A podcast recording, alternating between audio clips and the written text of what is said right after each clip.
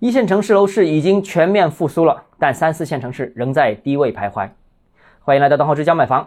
过去一个月，认房不认贷政策全国落地之后，一二线城市楼市成交量已经自九月份开始全面回升。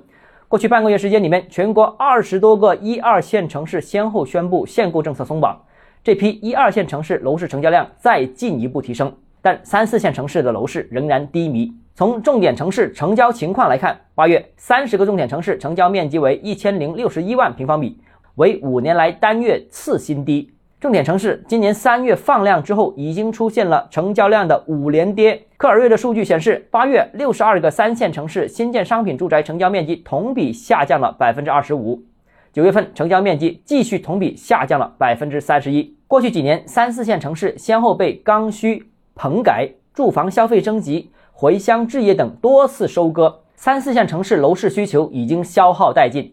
最近两年呢，又面临楼市信心不足、投资资金退场、消费降级等问题。目前，三四线城市只剩本地的自住刚需需求总量难以再阶段性的有大幅的提升，所以未来几年呢，三四线城市需求处于一个修复状态，短期内都难有明显的成交回升。当前三线城市房价整体处于下行通道当中。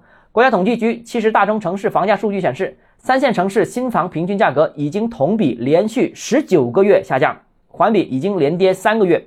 随着金九银十、年底业绩冲刺等节点，三四线城市房价仍然面临进一步下行的可能。好，今天节目到这里。如果你个人购房有其他疑问，想跟我交流的话，欢迎私信我或者添加我个人微信，账号是“教买房”六个字，拼音首字母小写就是微信号 d h e z j m f。想提高财富管理认知，请关注我，也欢迎评论、点赞、转发。